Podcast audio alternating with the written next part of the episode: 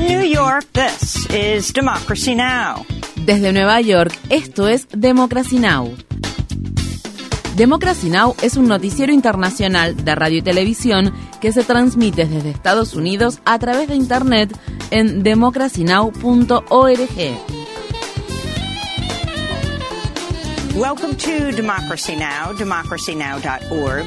Bienvenidos a Democracy Now! en español democracynow.org barra es, el informativo de Guerra y Paz con Amy Goodman.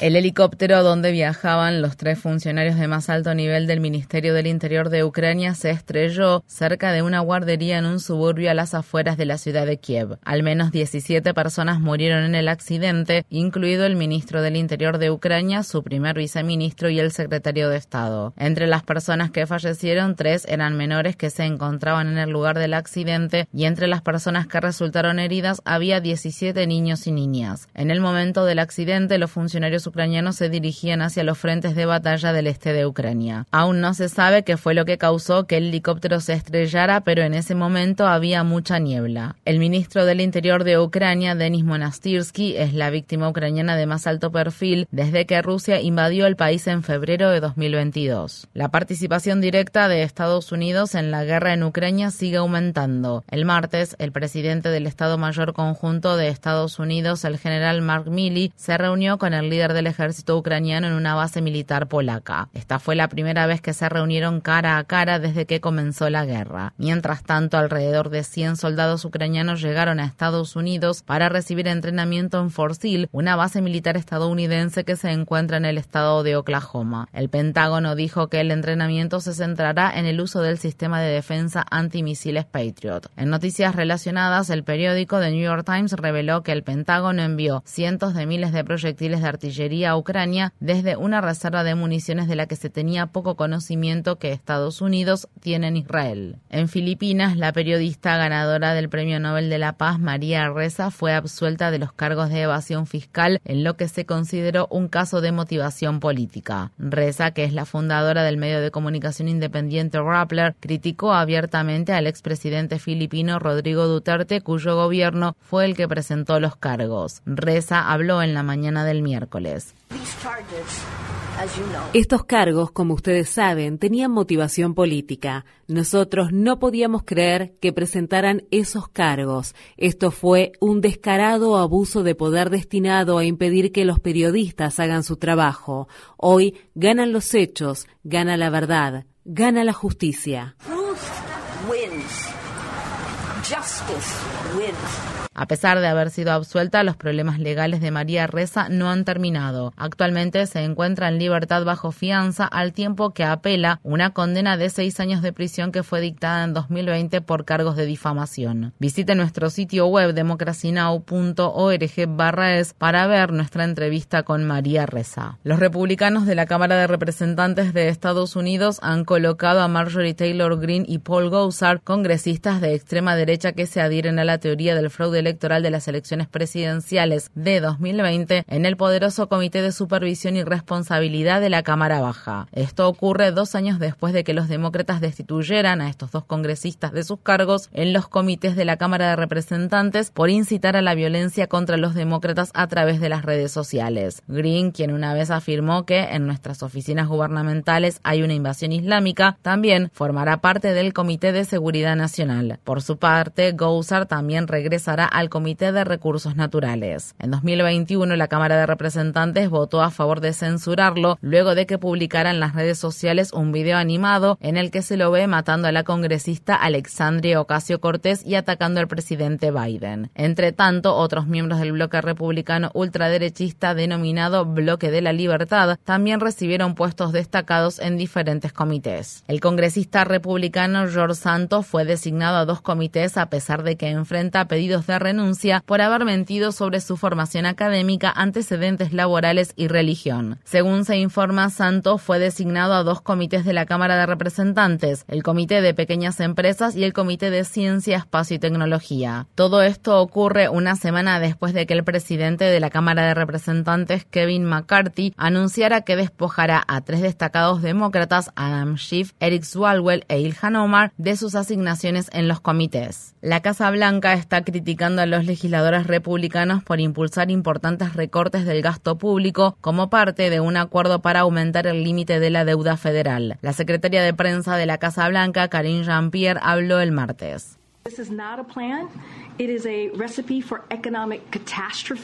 Esto no es un plan, es una receta para la catástrofe económica tal como lo ha dejado en claro el presidente Biden. El Congreso debe lidiar con el límite de la deuda federal y debe hacerlo sin condiciones. Pero los republicanos del Congreso amenazan con retener como rehenes la buena fe y el crédito de la nación, que es un mandato constitucional, para satisfacer sus demandas de recortar el seguro social y los programas públicos de salud Medicare y Medicaid.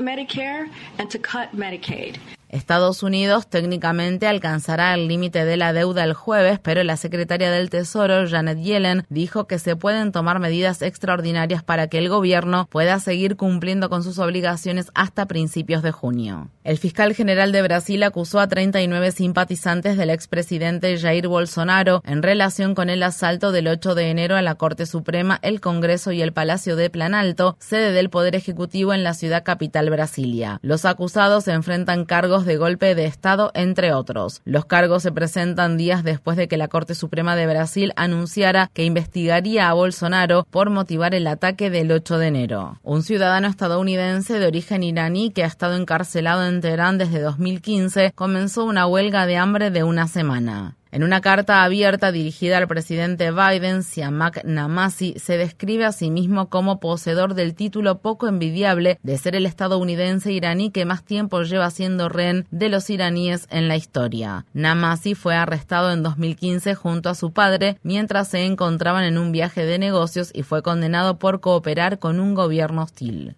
Miles de peruanos de zonas rurales se han congregado este miércoles en la ciudad capital Lima para exigir la renuncia de la presidenta Dina Boluarte, quien asumió el cargo en diciembre de 2022 tras la destitución y detención del presidente de izquierda Pedro Castillo. Las protestas están siendo lideradas por organizaciones indígenas, campesinas y sindicales que se oponen al golpe de Estado que tuvo lugar en diciembre. Al menos 50 manifestantes han muerto desde que Castillo fue destituido. El martes la policía de Lima lanzó gas lacrimógeno contra los manifestantes, quienes se comprometieron a permanecer en las calles. Nosotros somos de Chota, Cajamarca. Hemos venido para defender a nuestra patria, considerando de que estamos con un gobierno dictador, con un gobierno militarista que han teñido de sangre a nuestro país.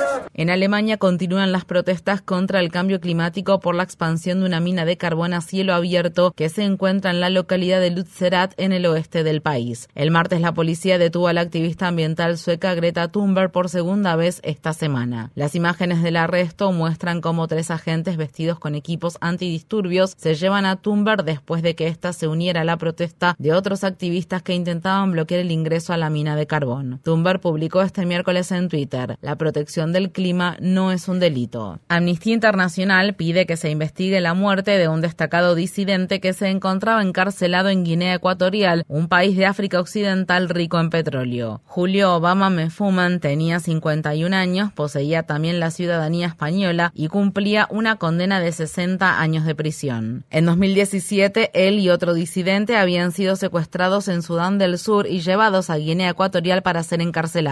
Hace apenas dos semanas, España anunció que investigaría las circunstancias en las que los hombres fueron capturados. Guinea Ecuatorial ha sido gobernada desde 1979 por el dictador Teodoro Obiang Nguema Basogo, quien recibe el respaldo de Estados Unidos y es el presidente que más años lleva en el poder en el mundo. En Estados Unidos, el Departamento de Justicia decidió que no solicitará la pena de muerte para el hombre que fue acusado de matar a tiros a 23 personas, en su mayoría de origen latino, en un De la ciudad del Paso, estado de Texas, en 2019. Este fue uno de los ataques más mortíferos contra la comunidad latina en la historia de Estados Unidos. El atacante, Patrick Crucius, admitió que las personas latinas fueron el blanco de su ataque. Aún podría enfrentar la pena de muerte si es declarado culpable de cargos estatales en Texas. Cientos de profesores de la Universidad de Illinois en Chicago iniciaron una huelga indefinida el martes luego de que fracasaran las negociaciones del contrato colectivo. Sus demandas incluyen salarios justos y acordes a la inflación histórica, acceso a servicios relacionados con la salud mental y evaluaciones de discapacidad de aprendizaje para los estudiantes. Estas fueron las palabras expresadas por el profesor titular de la cátedra de inglés Aaron Kroll cuando habló en la manifestación del martes.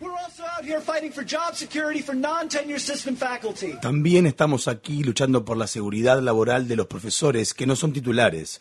Hemos visto universidades de todo el país depender de la mano de obra eventual, al tiempo que el Estado se retira del financiamiento de la educación superior. ¿Es correcto eso?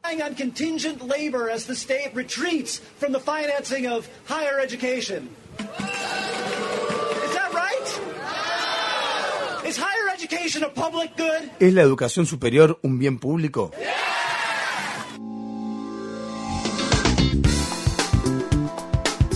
Infórmate bien. Visita nuestra página web democracynow.org/es. Síguenos por las redes sociales de Facebook, Twitter, YouTube y SoundCloud por Democracy Now! es.